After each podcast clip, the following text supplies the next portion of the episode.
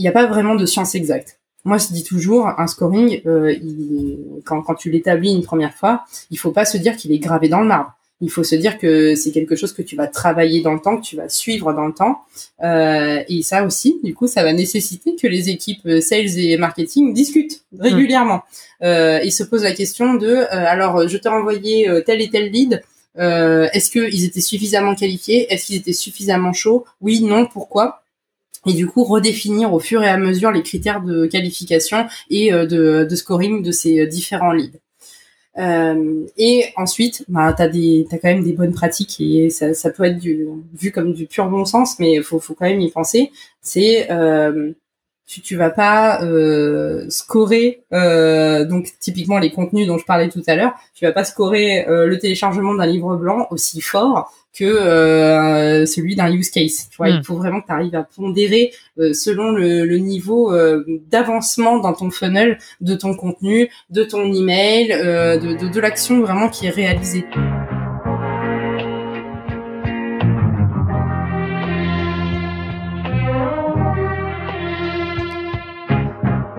Bienvenue dans SaaS Club, le podcast qui vous partage les recettes gagnantes des SaaS français. Je m'appelle Eric Seclet et je suis copywriter freelance pour SaaS B2B. Le but de ce podcast est simple. Vous apporter sur un plateau les meilleurs conseils et retours d'expérience d'entrepreneurs de l'écosystème SaaS. À chaque épisode, direction les coulisses pour parler validation de l'idée, conquête des premiers utilisateurs, acquisition, pivot, mais aussi réussite et apprentissage. On abordera tous les sujets sans détour. Mais avant de démarrer l'épisode, pensez à vous abonner et à laisser une note plus un avis sur Apple Podcast. C'est le meilleur moyen d'assurer une longue vie à cette émission. Bonne écoute et bienvenue au club.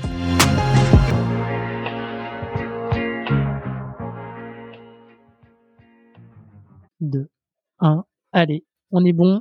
Euh, je reçois à nouveau Pauline, euh, qui est consultante digital marketing pour l'agence euh, Digitalism. Euh, bienvenue Pauline. Merci, salut.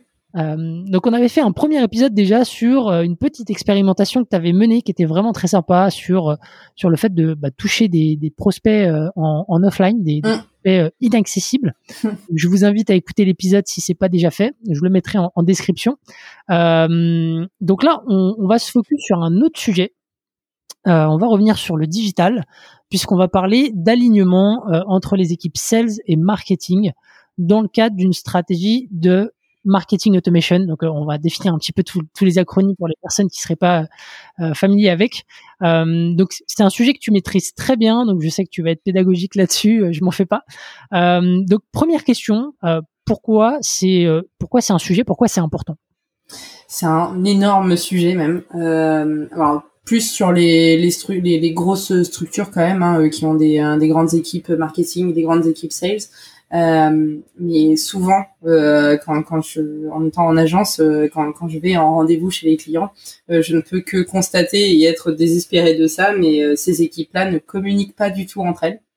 Euh, et même souvent se font euh, une petite guéguerre euh, parce que bah voilà il faut prouver que c'est chacune de ces équipes qui a ramené le plus de, de leads et, et qui a permis de closer le plus de, hein, de clients pour le, le business.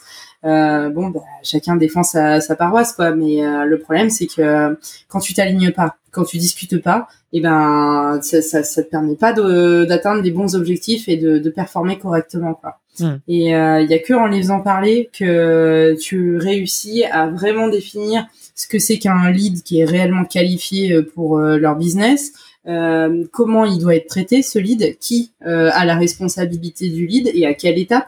Euh, et tout ça, c'est hyper important pour euh, vraiment avoir un processus, euh, il y a un cycle de vie du lead qui soit le plus le plus fluide possible et que, que tu puisses convertir au maximum, quoi. Ok. Bah du coup, c'est quoi un peu les lors de cette discussion entre entre les, les équipes, c'est quoi un peu les bonnes questions à se poser justement pour partir du bon pied?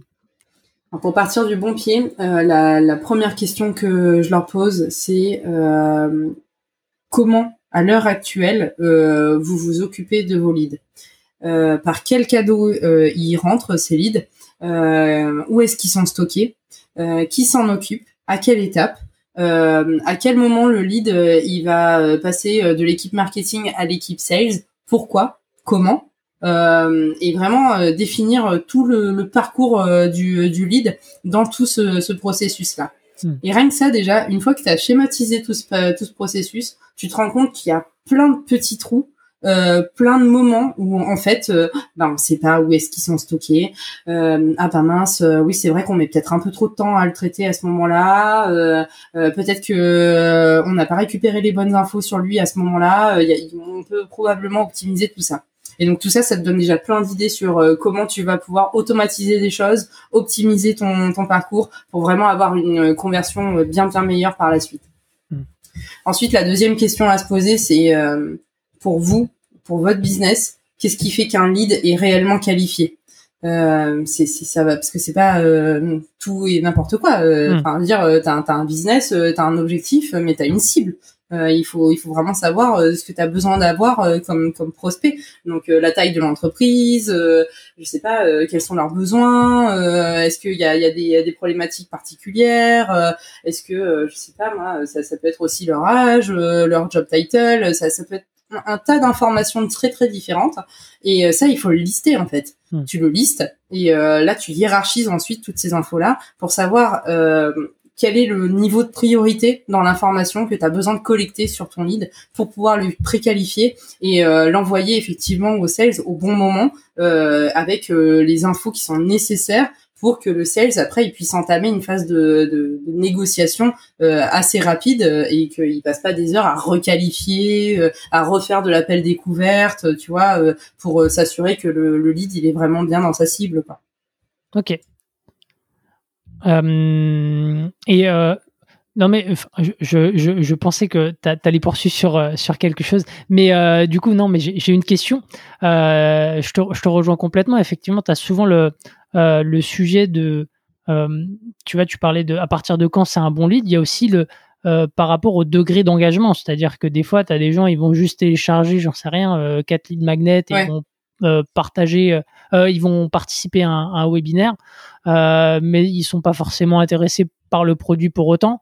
ça, j'imagine que c'est des choses que tu définis en ouais, clairement. Aussi. Alors ça, c'est, c'est en général, on en fait même un, un atelier spécifique un atelier dédié au scoring en fait, euh, parce que le scoring c'est basé sur euh, sur deux critères. C'est matriciel en fait. Hein. C'est euh, d'un côté tu as les critères vraiment démographiques, donc toutes les infos que tu vas collecter au travers des formulaires sur sur tes leads, donc la taille de leur entreprise, leur job title, toutes ces ces infos là que tu, peux collecter très facilement et qui te permettent déjà de préqualifier ton lead.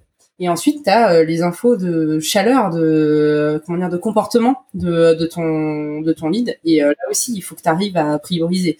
Donc, euh, c'est vrai que le fait de s'inscrire à un webinar et d'y être présent, bon, ça montre quand même un certain intérêt, quoi. Hmm. après, est-ce que la personne a pour autant envie d'être recontactée 50 fois derrière pour refaire une nouvelle démo? Je suis pas certaine, tu vois. Hmm. et typiquement, j'ai eu un client lui, c'était euh, à peine tu téléchargeais ne serait-ce qu'une infographie, t'étais rappelé 36 euh, fois par les commerciaux, mais euh, dans la foulée, quoi. Enfin, c'est agressif. Pas respirer, quoi. Et ça, ça avait franchement l'effet inverse de, de l'effet recherché, quoi. Tu, juste, tu dégoûtes ton, ton prospect. Donc, il faut vraiment réussir à déterminer à quel moment c'est le moment opportun pour recontacter ton lead. Et, et du coup, euh, c'est pour ça aussi qu'on fait des campagnes dites de nurturing, donc euh, des campagnes où tu vas envoyer plusieurs emails, plusieurs contenus différents, pour vraiment voir si déjà ils ouvrent vraiment les emails, s'ils interagissent, si euh, ils téléchargent les contenus que tu leur envoies, s'ils regardent les vidéos, s'ils écoutent les épisodes de podcast, etc. Et là, plus la personne elle va interagir, plus tu vas te dire qu'il hmm. y a quand même une forme d'intérêt de la part de cette personne. Et en plus de ça, tu la nourris d'informations donc, si elle lit ce que tu lui euh, donnes, euh, a priori, euh, sa réflexion avance et donc elle est de plus en plus à même de prendre une décision et de passer à l'achat. Si à contrario elle n'interagit pas avec toi, elle lit pas tes mails et, ça s'arrête là, bon clairement ça servira à rien de la recontacter juste parce que elle a téléchargé ton livre blanc quoi. Et il y a aussi le fait de savoir euh, pondérer euh, la priorité de tes contenus, tu vois. Euh, je dis toujours, en fait, tu as certains contenus qui sont beaucoup plus parlants sur le niveau de chaleur de ton de ton contact. Euh, si la personne elle télécharge un livre blanc euh, qui est euh, très très large sur la problématique que tu traites, bon bah clairement elle est au tout début de sa réflexion quoi, hmm. plutôt dans le, le haut du, du funnel. Alors que si la personne elle va télécharger et passer du temps sur un use case, un cas client bien détaillé avec les étapes de mise en place d'un produit, ce genre de choses, voilà, tu peux dire qu'a priori la personne elle a déjà quasiment pris sa décision mm. et qu'elle est vraiment dans une phase où elle cherche juste euh, à benchmarker les outils et qu'il n'y a plus qu'à la rappeler pour euh, pour voilà lui montrer euh, ce qui fait la différence avec ton outil quoi. Mm. Il y, a, y a aussi cette notion là qui est pas toujours bien maîtrisé hein, dans, dans, les équipes marketing ou sales. Euh, les sales, ils ont tendance à, à t'envoyer euh, tous les contenus euh, qu'ils ont à disposition. Ils se disent que tout, tout est bon à prendre euh, et ils font pas trop le tri. Et, et, voilà quoi. Donc c'est pas ça qui va te permettre de bien pondérer les infos.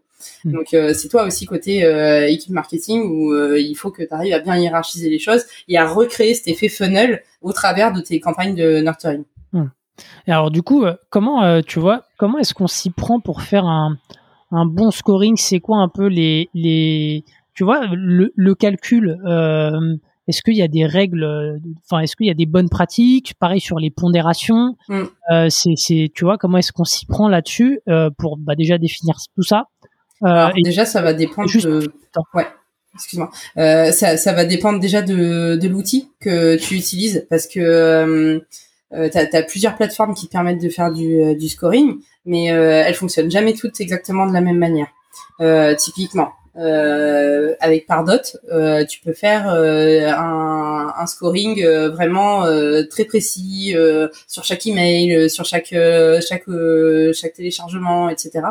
Ou un, un scoring beaucoup plus générique. Donc hmm. ça, tu as, ces, as ces options-là avec cette plateforme-là. Par contre, avec HubSpot, euh, tu, tu, fais pas ce que tu veux quoi. C'est c'est beaucoup plus complexe et euh, c'est un c'est un peu même la tannée euh, pour faire du scoring avec HubSpot on va pas se mentir.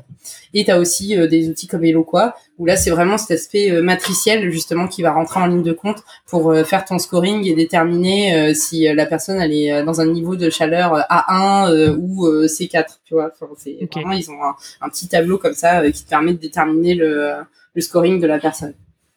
Donc ça dépend déjà de l'outil Ok. voilà. Euh, ensuite, euh, il n'y a pas vraiment de science exacte. Moi, je dis toujours, un scoring, euh, il, quand, quand tu l'établis une première fois, il faut pas se dire qu'il est gravé dans le marbre. Il faut se dire que c'est quelque chose que tu vas travailler dans le temps, que tu vas suivre dans le temps. Euh, et ça aussi, du coup, ça va nécessiter que les équipes sales et marketing discutent régulièrement. Euh, et se posent la question de, euh, alors, je t'ai envoyé tel et tel lead, euh, Est-ce qu'ils étaient suffisamment qualifiés? Est-ce qu'ils étaient suffisamment chauds? Oui, non, pourquoi? Et du coup redéfinir au fur et à mesure les critères de qualification et euh, de, scoring de ces euh, différents leads. Euh, et ensuite, bah, tu as, quand même des bonnes pratiques et ça, ça peut être du, vu comme du pur bon sens, mais faut, faut quand même y penser. C'est euh, tu, tu vas pas euh, scorer euh, donc typiquement les contenus dont je parlais tout à l'heure tu vas pas scorer euh, le téléchargement d'un livre blanc aussi fort que euh, celui d'un use case tu vois il hmm. faut vraiment que tu arrives à pondérer euh, selon le, le niveau d'avancement dans ton funnel de ton contenu de ton email de, de, de l'action vraiment qui est réalisée typiquement une personne qui va cliquer sur le bouton planifier une démo bon, euh, là, a priori, elle est chaud patate quand même, hein, mm. donc euh, tu peux quand même lui mettre pas mal de points. Alors que typiquement, euh, nous, on faisait aussi du scoring négatif.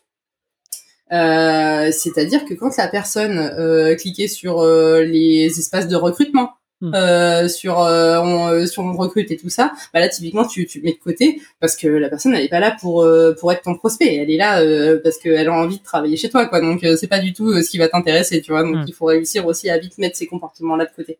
Donc t'as as aussi toutes ces bonnes bonnes pratiques là vraiment de se dire voilà, qu'est-ce qui est important dans, dans l'action, euh, reprendre un peu aussi l'arborescence de ton site. Il y a des pages qui sont plus importantes que d'autres.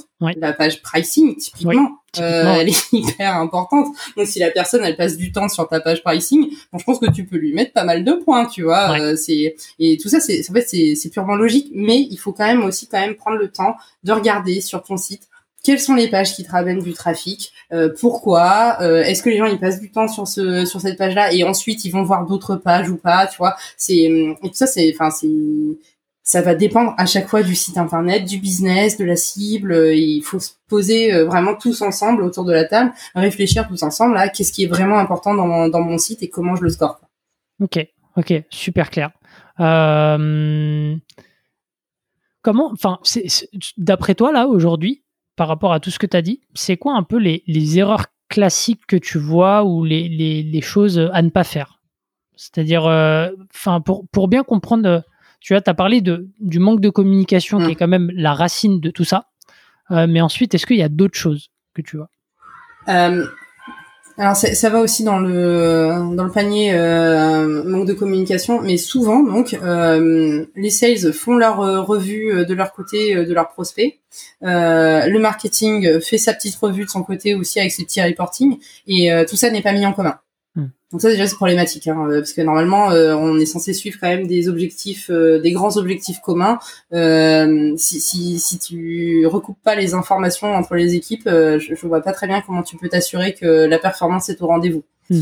Euh, T'as aussi du coup le, le, fait de souvent ils font vraiment aucun comité pour savoir si les leads qui sont envoyés sont bons ou pas. Ce qui fait que ça, euh, t'as as plein de frustrations qui vont se créer parce que les commerciaux ils vont considérer qu'ils reçoivent des leads pourris euh, qui leur font juste perdre du temps et euh, que pendant ce temps-là, bah, ils atteignent pas leurs objectifs et donc ils ont pas leur com et euh, du coup euh, ils, se braquent et après ils veulent plus rien euh, traiter de ce que leur envoie le marketing.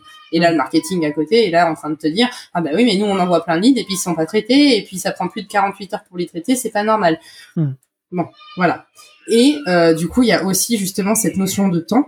quand on estime qu'un lead il est très chaud, il faut vraiment qu'il y ait une équipe qui prenne ce lead et qui le traite et très rapidement et qui euh, et qui le laisse pas de côté en se disant ah ça vient euh, du de téléchargement et de campagne de nurturing donc ils sont pas vraiment chauds quoi. Ouais, faut qualifier enfin faut capitaliser sur le pic d'engagement pour pas ça. que ça retombe derrière. Exactement.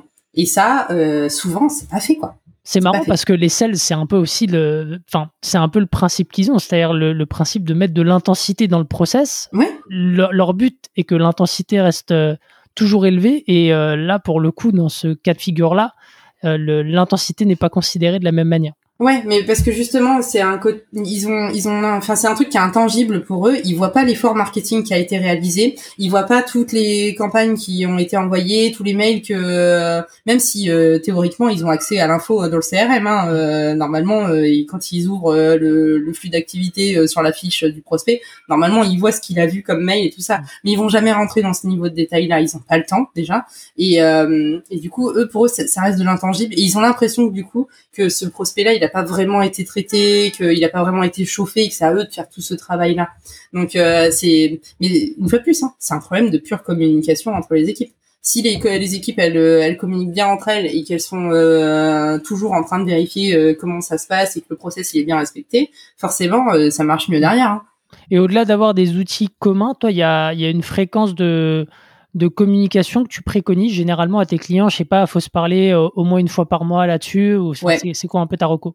Euh, au tout début, euh, je leur dis de faire euh, une fois par mois minimum, plutôt même bimensuel si c'est possible. Mhm.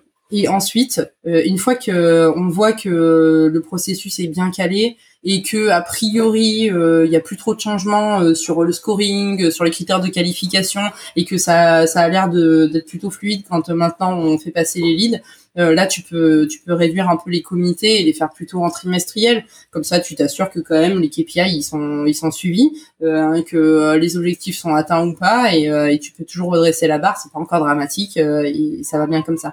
Parce que souvent aussi, ils ont l'impression de perdre leur temps dans des réunions, de, faire de, la réunionnite et ils aiment pas ça non plus. Donc, il faut pas non plus faire flipper les, les équipes en leur disant qu'ils vont avoir trop de réunions à faire. Il faut, faut vraiment trouver le, le bon le bon équilibre là-dessus. Ok, très bien. Euh, j'ai peut-être une dernière question qui, qui, va ouvrir un peu le, débat. Euh, ça m'intéresse d'avoir ton avis parce que euh, en ce moment on parle beaucoup de la montée en puissance de la Dimension. Alors, tu pourras peut-être expliquer ce que c'est précisément, mais et je me demandais dans quelle mesure ça impacte un peu tout ce qu'on s'est dit parce que c'est un peu le concept où en fait